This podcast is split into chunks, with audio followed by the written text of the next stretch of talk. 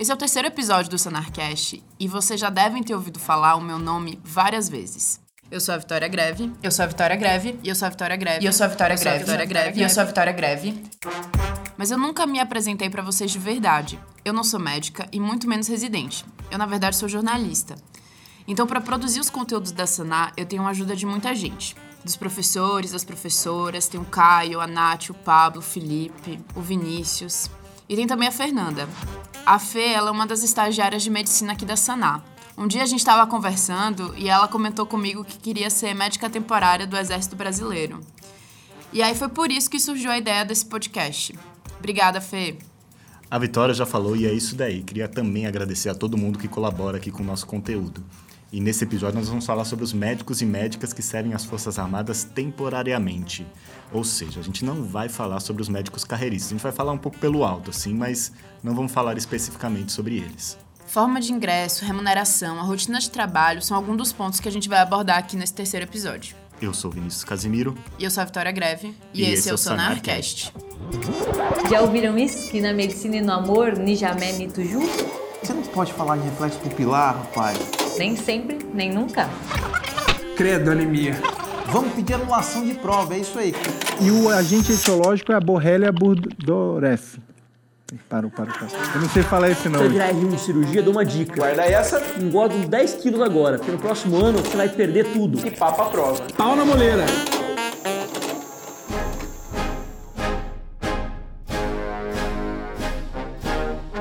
As Forças Armadas Brasileiras são um instrumento da defesa do país e são compostas por três frentes: o Exército, a Marinha e a Aeronáutica. Cada um está responsável pela defesa de todo o território nacional, seja por terra, ar ou água. E como grande parte das instituições, eles possuem um espaço de atuação voltado para médicos. Para falar sobre os médicos e médicas que serviram temporariamente nas Forças Armadas, a gente conversou com Vinícius Agostinho, ele é do Rio de Janeiro, é médico anestesista hoje e serviu à aeronáutica. Posso dizer que fiz amigos que levarei aí para uma vida inteira.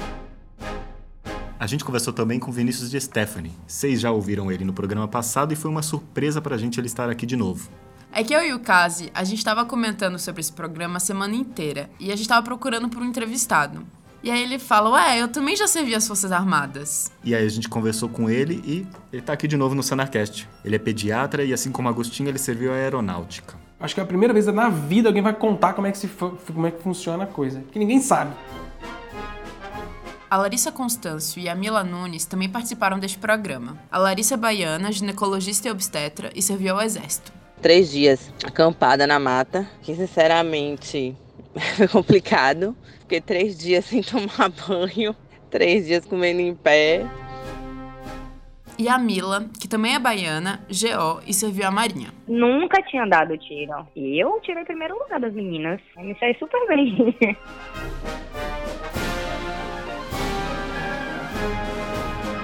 Existem três formas de ingressar nas Forças Armadas.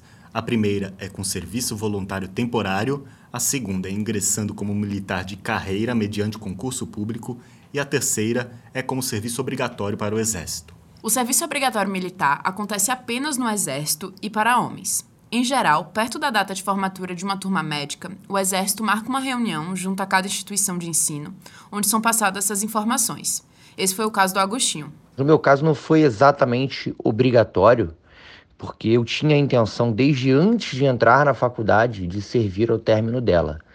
Tanto que eu pedi adiamento do serviço militar e não era dispensado dessa função, como a maior parte dos alunos egressos da Faculdade de Medicina.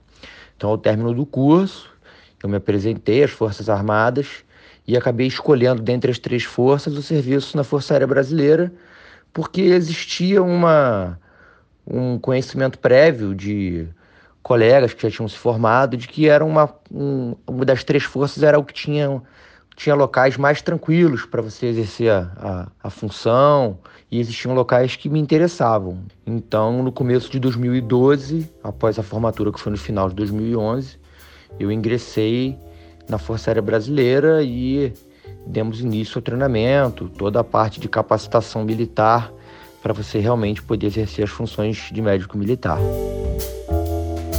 Todos os médicos recém-formados e as médicas que gostariam de ser voluntárias devem se apresentar no batalhão da Polícia do Exército da sua região. Os primeiros 45 dias de serviço militar, eles compreendem um período chamado Instrução Técnica Militar, que na verdade é um período de treinamento. Em seguida é realizada a segunda etapa, a aplicação dos conhecimentos técnicos profissionais, que na verdade são provas teóricas. Então esse treinamento, que durou aproximadamente 60 dias, ele contemplava formação militar, tanto da parte teórica, onde tivemos que nos submeter a diversas aulas, um cronograma de aulas relacionadas aos regimentos militares, é, a, a, toda a, a, parte relacionada aos fundamentos, às leis, os registros, absolutamente tudo que o militar tem que saber do ponto de vista de parte disciplinar, parte jurídica, parte de funcionalidade, tudo que a gente tinha que aprender, a gente aprendeu nesse período. Éramos também capacitados do ponto de vista físico, através, através de atividades físicas diárias, para que ao término do treinamento militar a gente pudesse estar apto tanto da parte teórica, por assim dizer, quanto da parte física, que era experimentada no ingresso e finalmente avaliada para saber se existia uma capacidade mínima ao término desse curso. Éramos no grupo não só médicos, uma grande maioria médicos, mas éramos médicos dentistas, farmacêuticos e tinha uma profissional pedagoga. E mediante as notas das provas teóricas e das provas práticas às quais fomos submetidos, gerou uma classificação no final e a partir dessa classificação existia uma preferência para escolher as unidades de destino, como eu já comentei, onde trabalharíamos até o término do, do, nosso ano de serviço militar obrigatório. Porque não trabalharíamos só em organizações de saúde, hospitais ou postos de saúde, mas poderíamos trabalhar também em unidades, é, batalhões, unidades mais militarizadas, por assim dizer. Eu me lembro de maneira muito clara que eu sabia exatamente aonde eu queria servir.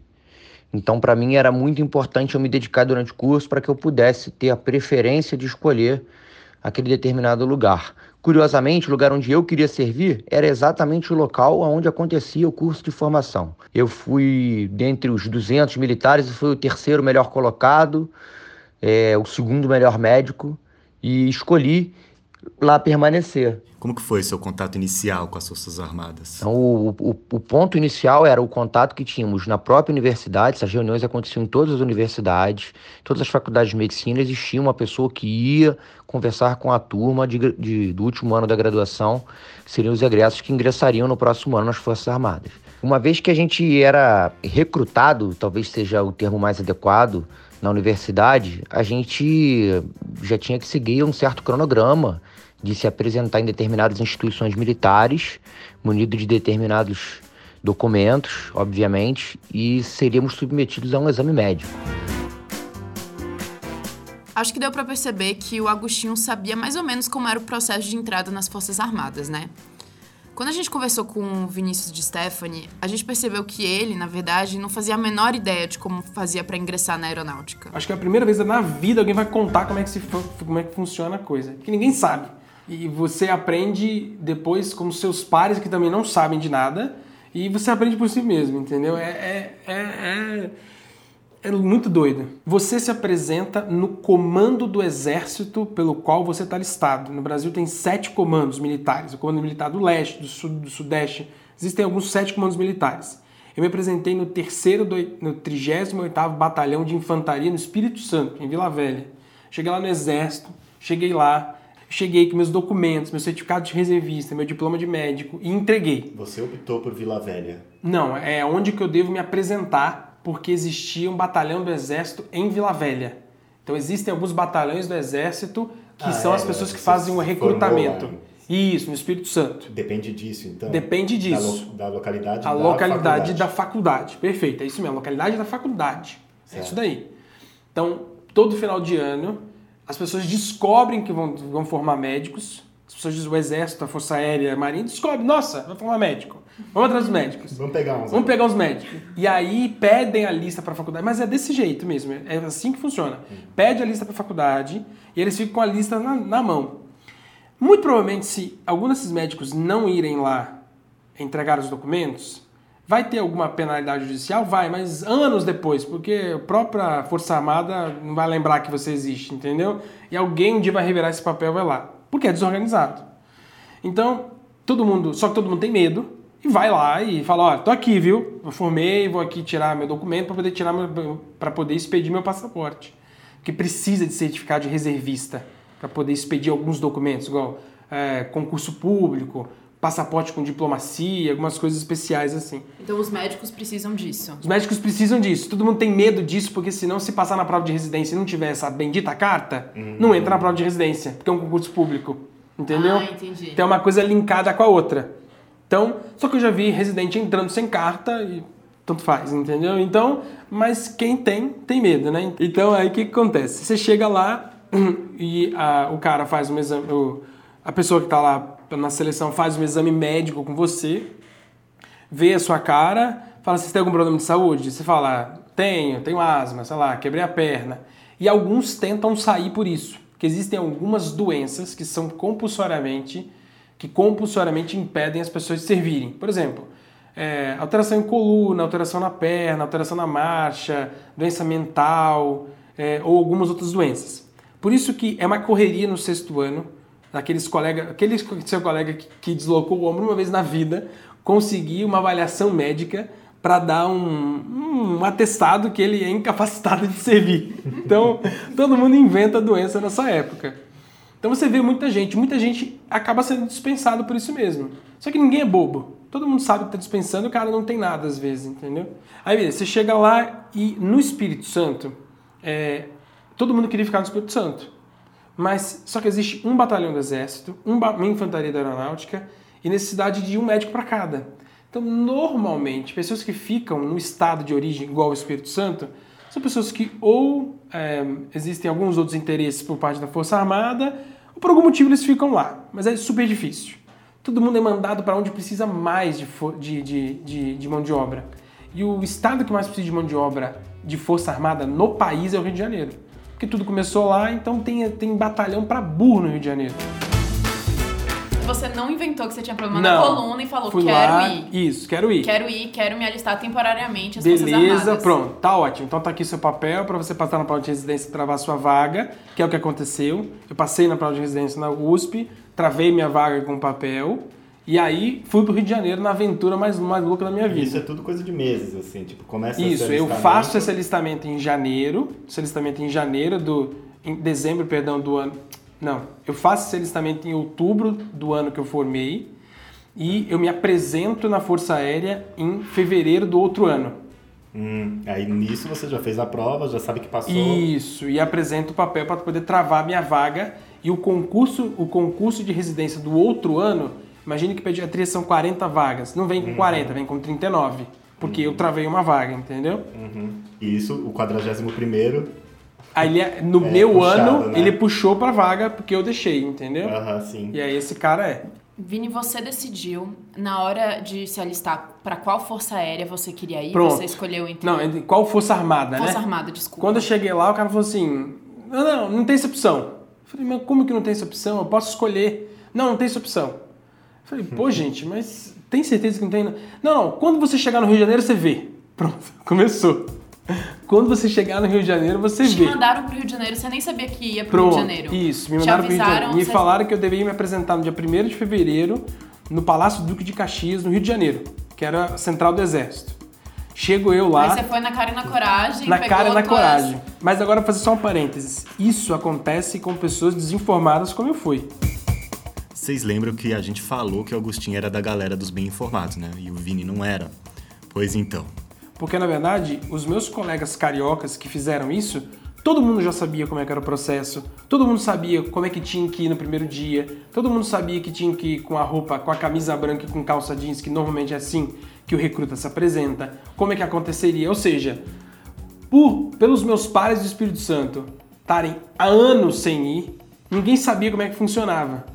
E como é, poucas pessoas iam, as poucas pessoas não se comunicavam. No Rio de Janeiro era totalmente diferente. Isso significa que no primeiro dia você pagou um mico, você não foi de calça jeans e Não, o primeiro dia foi a coisa mais maluca do mundo. Nossos colegas foram, todo mundo se apresentando lá. Aqueles que tinham liminar já, judicial, é nessa hora que eles apresentam. Apresentam a liminar pro coronel e isso fala, coronel, ó, tema liminar da justiça, coronel, tudo bem, você tá dispensado, vamos, vamos ver o processo judicial. E quem não tá, o coronel tava tão habituado a receber liminar que quando eu falei, não, coronel, eu quero servir, ele falou, não, você tá dispensado. Não, coronel, eu quero servir. Não, mas como assim você quer servir? Eu falei, eu quero servir. Ele não sabia o que fazer comigo. Ele Falou, o que que você quer fazer? Eu falei assim, ah, eu quero Força Aérea. Ah, então tá bom. Então toma esse telefone aqui e se informa. Isso era no final de janeiro. E tipo, e aí eu ligo pra pessoa. Eu lembro até hoje, cara. Eu lembro até hoje. Cabo Josias. Ligo pro Cabo Josias, o cara me atende. Fala, ô Cabo, eu queria. Eu falei, mas o que que você quer fazer na Força Aérea? Eu falei, não, eu quero pra Força Aérea. Então tá bom, então parece que 1 de fevereiro, de calça jeans, blusa branca, no, no, no Santos Dumont. Falei, mas aonde Santos Dumont? Você vai ver, você vai ver. E foi isso. Mas em resumo, eu cheguei no Santos Dumont e, e o Cabo Jesus estava errado. Ninguém sabia o que estava acontecendo, entendeu? Quando você falava, eu ach- achava que era o aeroporto Santos Dumont. Quando você fala no aeroporto Santos Dumont, então tá tendo treinamento de recruta, ninguém sabe o que está acontecendo. Então o que, que é, na verdade? Você chega, na verdade, na base aérea do Santos Dumont, que é a base da Força Aérea anexa ao Santos Dumont. E lá tava todo mundo já sentado, ouvindo a palestra, e eu mais perdido que o Batman, tentando achar o que, que era o quê. E não, já levei uma cacetada do coronel, né? Porque o cara já me chamou de mocorongo atrasado. Seu mocorongo, chegou atrasado, seu jatinho atrasou, foi tipo, e aí, e começou. E aí, só que você senta lá, acabou a palestra, e todo mundo se olha, todo mundo ia embora, porque todo mundo era do Rio de Janeiro, morava lá. Só que tinha algumas pessoas que não eram do Rio de Janeiro, mas fizeram faculdade no Rio de Janeiro. E aí esse povo foi ficando, eu falei, gente, a gente vai dormir aonde? Porque eu tava achando que ia dormir no mato já, né? E aí ninguém me falou, e essas pessoas estavam todas brifadas já, todo mundo já sabia que ia ter um alojamento, que no alojamento você precisa levar tudo pra vestir. Eu fui com a roupa do corpo mais três mudas de roupa, eu fui sem mala, sem nada, não sabia. A gente foi deslocado, bicho, pra PQP do Rio de Janeiro, lá na outra ponta do Rio de Janeiro, lá Isso no Campo dos Afonsos. Ficava no- nos alojamentos. Aí você descobriu que tinha um alojamento. Isso, a gente foi deslocado para um outro alojamento lá. Você comprou umas roupinhas, né? Aí eu comprei umas roupinhas, mas na verdade era só podia usar um tipo de roupa que era calça jeans e blusa branca, que era essa roupa até você ganhar a sua fada. E aí, e aí a coisa começou a desenrolar, o treinamento, onde ia ser o treinamento. é, e por durante 60 dias a gente fez o treinamento. Treinamento é baseado em aulas do regimento interno da Força Aérea e nas últimas em ordem unida, né, que é, em resumo, aprender a marchar e aprender a escutar som de corneta para saber fazer as coisas certas. Mas até hoje a galera deve, deve errar, fazer a coisa pé, pé, né, pé, aí sente uma perninha saindo errado. A tropa inteira virando certo, o cara virando o contrário. E, mas é um ambiente, os laranjeiras, que são as pessoas que moram dentro do quartel, é muito legal. É muito legal. É tanto que você faz amigos para toda a vida, e não só com os médicos, com os psicólogos, fisioterapeutas, com o pessoal da intendência, com os aviadores, que é um alojamento para quem é oficial, é oficial, né? É, é um alojamento bom. Eu tinha meu próprio quarto, dividi o quarto com outro colega, era muito legal e era no Rio de Janeiro, né? Então era muito legal de poder viver também a experiência de estar no Rio de Janeiro. E o que, que te marcou durante esse treinamento? Numa das incursões noturnas, eu era o guia da bússola. E aí, é, você tem que achar alguns pontos, como se você tivesse perdido na mata, você tem que achar alguns pontos para poder cumprir algumas tarefas. E esse dia choveu muito. E como a Força Aérea é super organizada, só que não, ninguém entendeu que todas as marcações saíram da mata. Então, ninguém conseguia achar o primeiro ponto, porque você olha a bússola, ah, 270 graus nordeste, caminho 150 passos. Você vai, só que ninguém conseguia achar. E nesse dia, bicho, choveu tanto, choveu tanto, choveu tanto, que a gente foi parar na puta que pariu. Um helicóptero teve que vir buscar a gente, porque a gente tava muito longe. E eu, tipo, cabeçudo, falei, não, tá certo, tá certo. Só que eu não contei que os meus passos, só que o passo da pessoa que fez os 180 passos foi uma, foi uma, uma mulher coronel. E o passo dela é muito menor que o nosso passo. Então, e eu botei o cara para poder guiar um negão de 2 metros de altura que tinha o passo triplo dela. A gente foi muito além. Somando a chuva, somando a ausência de marcação, todo mundo se perdeu. A gente descobriu depois que 6 horas da manhã, ou seja, 12 horas depois de ter começado o treinamento, esse, esse de busca de bússola, que é busca localização, ninguém tinha voltado. Ninguém tinha voltado. Então só, a gente só viu helicóptero buscando as pessoas, todo mundo perdido. E a gente chegou, levou porrada. Vocês são burro, vocês não aprendem, vocês não conseguem fazer o básico. Volta pra luz, entendeu? Vocês são sonso. Até o mosquito pensa melhor que vocês. Vocês ficaram tristes? Não, não. Ah, Faz ah, parte. faz parte, faz parte. É muito legal. Após o treinamento, todos são classificados com base nas notas que tiraram, e aí é hora de escolher aonde que eles vão atuar. Quem tem a maior nota é o primeiro a escolher onde gostaria de ir. O Vini ficou entre os 12 melhores classificados. Mas ele. Baita colocação. Baita colocação. Mas ele resolveu abrir mão da sua escolha. Ele pulou pra ser um dos últimos porque ele queria escolher junto com os amigos. Aí fiquei no pior hospital que tem, que é o Hospital da Força Aérea dos Afonsos. Mas eu falei assim, velho, só para ser hospital aqui, eu não queria ficar aqui, eu queria fazer missão também. E o coronel foi simpático a mim e permitiu com que eu fizesse algumas missões adjuntas. Ou seja, eu saio do Hospital da, da Força Aérea dos Afonsos e vou com o terceiro do oitavo batalhão que constitui a base do Rio de Janeiro do SAR, que é o Grupo de Salvamento e Resgate. Em resumo, toda vez que o avião cai no Brasil, sempre quem chega primeiro nesses locais longínquos é o, é o SAR. São uns oficiais que têm uma boina, um, um boné laranja. São os caras que mais se ferram quando acontece um desastre, de longe. Porque esses caras dormem 60 dias fora de casa, porque esses caras eles chegam numa mata virgem, e só quem dormiu em mata virgem sabe o perrengue que é, entendeu? Eles chegam lá e ficam às vezes dias isolados para até criar uma pista de pouso para os helicópteros começarem a baixar. É tanto que o lema é, é morrer para que outros possam viver. E é verdade, velho. Todo ano morria um, um SAR, porque eles vão para locais muito ruins, morre picado de cobra, morre por desastre, cai pau em cima. E aí eu consegui ir para o SAR e aí eu fui ser médico auxiliar. Olha que loucura. Fui ser médico auxiliar de uma missão de treinamento dos novos dos novos resgateiros, ou seja, dos novos integrantes do SAR. E simplesmente a missão era ficar 45 dias em Cachimbo, que é uma base que tem no norte do, do Mato Grosso, no sul do Pará, puta isolada, sem celular, sem vida, mas num oásis. É um oásis da Força Aérea lá no meio e foi uma experiência incrível, porque nessa época eu andei de Black Rock, que eu tinha uma puta vontade de andar de helicóptero, eu aprendi a fazer rapel, eu, eu aprendi a caçar no mato e essa parte de estar super isolada, num local super longe e tendo problemas reais, infecção de pele, tendo que tirar, tendo que descla- desclassificar é, candidato porque o cara ia morrer, o cara fazendo bradicardia de 20 por hipotermia, entendeu? Tendo que aquecer esse cara e, e- e acionar o resgate na urgência. Foi a melhor experiência assim que eu tive em, em campo da minha vida, assim. Foi muito legal, muito legal. Infelizmente eu acabei deslocando a retina porque num dos rapéis lá do Black Rock eu caí em cima de uma Black Rock, sei lá, fico balançando aquela porcaria de helicóptero lá, eu caí de costas no chão e tive que ser levado pra Brasília. Aí me zoaram de novo, médicos antimédico, entendeu?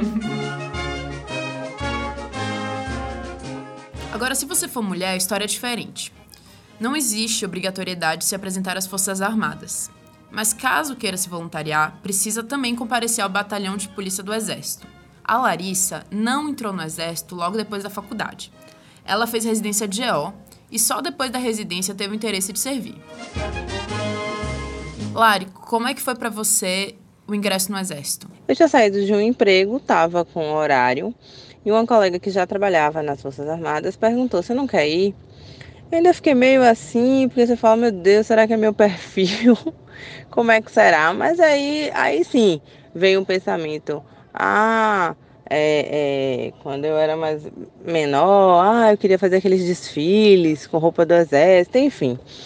Aí eu fui para ver como é que era. Você na época procurava um local aqui que era eu não lembro agora, era um batalhão especial, que você ia lá, falava com determinada pessoa, que era um sargento, isso eu lembro. Então eu fui lá, conversei com ele, perguntei, não teve muita burocracia não, porque para voluntário é mais fácil do que quando você quer servir, quando você quer fazer carreira. E o treinamento como que foi? Eu passei um mês dentro de um quartel aqui, na verdade chamado 19BC, tendo aula de é, vários assuntos, desde a história do exército até como marchar, como os hinos, enfim, você tem aulas de diversas áreas, né, ligadas a não o que você vai fazer, né, como no meu caso como especialista, mas tudo direcionado às regras, aos comandos, às, às coisas, leis do, do exército, né, porque eles têm uma, uma lei totalmente à parte. Fiz esse um mês, que no final você tinha que passar três meses, ou três dias, acampada na mata. O que sinceramente foi complicado, porque três dias sem tomar banho, três dias comendo em pé, foi complicado, mas assim, nada que também ninguém não aguente. Muita caminhada, muito exercício físico, né? E pouco descanso. Que também depende muito do comando. Tipo assim, meu comandante, os dois primeiros anos foi um bom comandante, ele era mais tranquilo.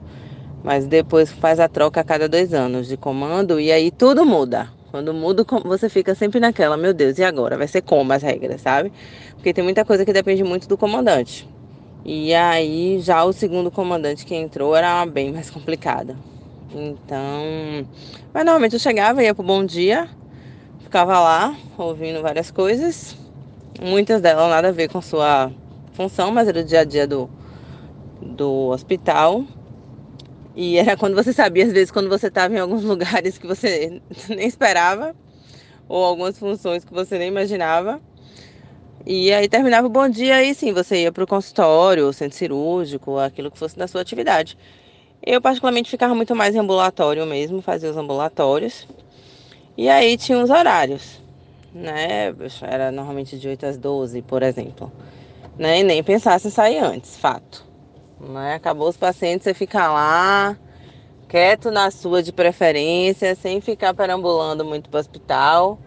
No exército, uma parte do lema é quem não é visto não é lembrado. Então era melhor você ficar quieto na sua sala, quanto mais anônimo, melhor. Menos confusão. E você se adaptou bem ao meu militar? é, é um mundo à parte. Eu levei um tempinho para me adaptar, porque lá você é médico, mas você também é militar. E a, e a gente não está acostumado com isso, né? Porque você não só tem que chegar lá, fazer seu trabalho, atender seus pacientes e ir embora. Você tem horário para chegar, você tem reunião todo dia de manhã cedo, que é o bom dia. E enfim, fora isso, eles ainda colocam vocês em outras atividades que não tem nada a ver com, com, com medicina, que você nunca viu na sua vida. Até desde arquivo até outras áreas da medicina. Então, será meio complicado, né? E assim, não tem como, não existe você quer ir, existe você está indo, né? E, e, isso era muito, muito complicado, assim, em cima da hora você não tinha horário, eles deixavam bem claro isso, que você servia ao exército. Então, eles poderiam te ligar, como me ligavam às vezes de madrugada, final de semana. E assim, você não tinha muito o que questionar, não. Você só tinha que organizar sua vida o mais rápido possível, né? E agora, isso é mais complicado com o pessoal de carreira. A Mila Nunes, assim como a Larissa, também fez residência de GO antes de entrar às Forças Armadas. Ela serviu temporariamente à Marinha. Mila, existe um tempo mínimo, um tempo máximo para ser temporário nas Forças Armadas? Existe um tempo máximo e não existe um tempo mínimo, né? Você pode entrar e se arrepender no outro dia e pedir para sair. Mas geralmente é, a gente fica pelo menos um ano, o contrato se renova anualmente e na hora da renovação você pode continuar ou não. Então, geralmente, para quem é temporário, é, se faz por ciclos de um ano. Anualmente, se renova ou não Entendi. Você pode renovar quantas vezes você quiser. Esse contrato temporário. Não, Não? não. Você pode renovar até por oito vezes, por uma questão de le- legislação. Se você é temporário, você não vai se aposentar é, pelas Forças Armadas. Você não vai é, adquirir estabilidade. E após 10 anos, essa estabilidade seria automática, certo? Você prestou 10 anos de serviço em, em- é, no serviço militar, você automaticamente estaria efetivado, digamos assim. E como a mulher pode engravidar e não pode ser demitida nesse último ano, então só se renova por oito vezes, para que no, ano, no nono ano, obrigatoriamente, você se desligue das Forças Armadas. Tá? E você, pessoalmente, o que, que te fez escolher ir para as Forças Armadas e qual dessas forças você optou? Eu queria servir nas Forças Armadas porque eu era um profissional liberal e não tinha nenhum vínculo empregatício. E nesse momento da minha vida, eu queria engravidar, isso é bem comum também nas forças de mulher, para as mulheres nas Forças Armadas, é, entrar para engravidar e ter um vínculo de emprego, Certo. né, para ter licença maternidade, é, para ter estabilidade, que as Forças Armadas lhe dá isso. Eu não escolhi uma força específica, foi o que me foi mais conveniente naquele meu momento de vida. Ia ter a seleção naquele mês e eu queria participar logo da seleção. E assim eu já sabia, na verdade também eu já sabia que eles estavam precisando de ginecologista obstetra. Ah, entendi. Você tinha lá as suas informações. É uma comunidade pequena, né? Não é tão grande assim. Não tem tantos voluntários assim. Então você acaba sabendo, você acaba tendo essas informações. Você se, você se inscreveu para Salvador para ficar na Bahia ou você se inscreve numa seleção nacional Boa na pergunta. Marinha ou como que é? Boa pergunta. Como eu sou voluntária, eu me voluntariei para servir em Salvador. Era a minha condição de voluntária. Eu me voluntariei para servir em Salvador, então eu sou selecionada para servir em Salvador. Como aqui só tem um hospital, na verdade só tem um hospital, mas tem outras unidades de saúde, tanto que eu, eu prestei serviço em mais de uma unidade. Não era só no Hospital Naval. Eu fazia ambulatório, atendimento ao paciente na Vila Naval, que é num bairro super distante, inclusive, aqui. Você não escolhe nada nunca. A diferença é que quando você é voluntário, esse, esse, essa zona é menor, entendeu? Uhum. Entendi. E foi interessante para você fazer o curso? Te agregou alguma coisa? Foi uma das coisas que eu mais gostei do serviço militar, foi o curso de formação. Que da hora. Porque foge muito da minha, foge muito da minha realidade, foge muito do cotidiano. Eu nunca tinha sido soldado antes. Eu fui treinada pelos fuzileiros navais. Eu achei muito, muito legal. Me diverti muito, aprendi muito. Medicina eu já sabia, eu estava formada em medicina. Verdade, é na época que você entra, você entrou depois da residência, depois de ter se especializado, aí você entra num mundo completamente novo. Você entra no mundo novo, você entra no mundo militar. Você tem contato nesses, 40, nesses 45 dias de formação. Eu não tive contato com medicina. Eu tive contato com militarismo. Eu tive contato com, com a marinha. Então eu aprendi coisa de navio. Eu aprendi, como eu tô falando, sobre uniforme, sobre patentes, sobre quem, meus professores é, do curso de formação eram militares de carreira e não tinham nada a ver com a área de medicina. Você já tinha dado tiro alguma vez na sua vida? Porque eu acho isso tão Nunca tinha dado inacreditável. tiro. E aí, você saiu E bem? foi ao mesmo Eu tirei primeiro lugar das meninas. Me saí super Arrasou. bem. pois é. Mas esses 45 dias de treinamento no começo, eles eram treinamentos só com mulheres ou era todo mundo que entrava na. Não existe soldado mulher e soldado homem. Soldado é Não soldado. existe. Não, é todo mundo junto. Soldado é soldado. Então o treinamento é igual pra todo mundo.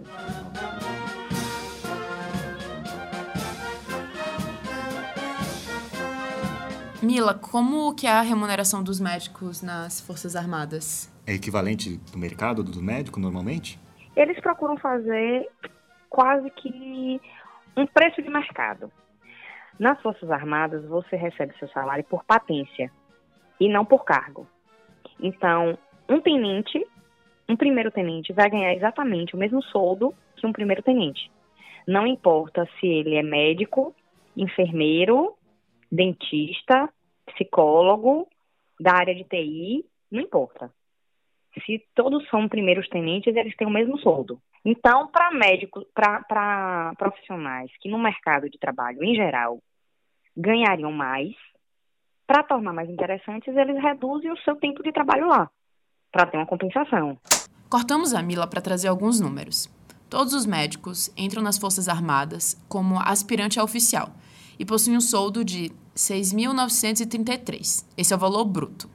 Logo após os 45 dias de treinamento, os médicos são promovidos a segundo tenente, sendo o soldo dessa patente de R$ 7.490. E posteriormente, há a possibilidade de se tornar primeiro tenente, cujo soldo é de R$ 8.245. No primeiro mês, quando você assume sua posição no local escolhido, há ainda indenizações, ou seja, as Forças Armadas fornecem um auxílio fardamento, indenização de bagagem e locomoção e passagem até o local da base. E existe exclusividade sendo médico das Forças Armadas? Que é possível trabalhar em outros lugares? Não somos exclusivos, mas se o comandante resolver que você vai trabalhar sete dias por semana, você vai trabalhar sete dias por semana.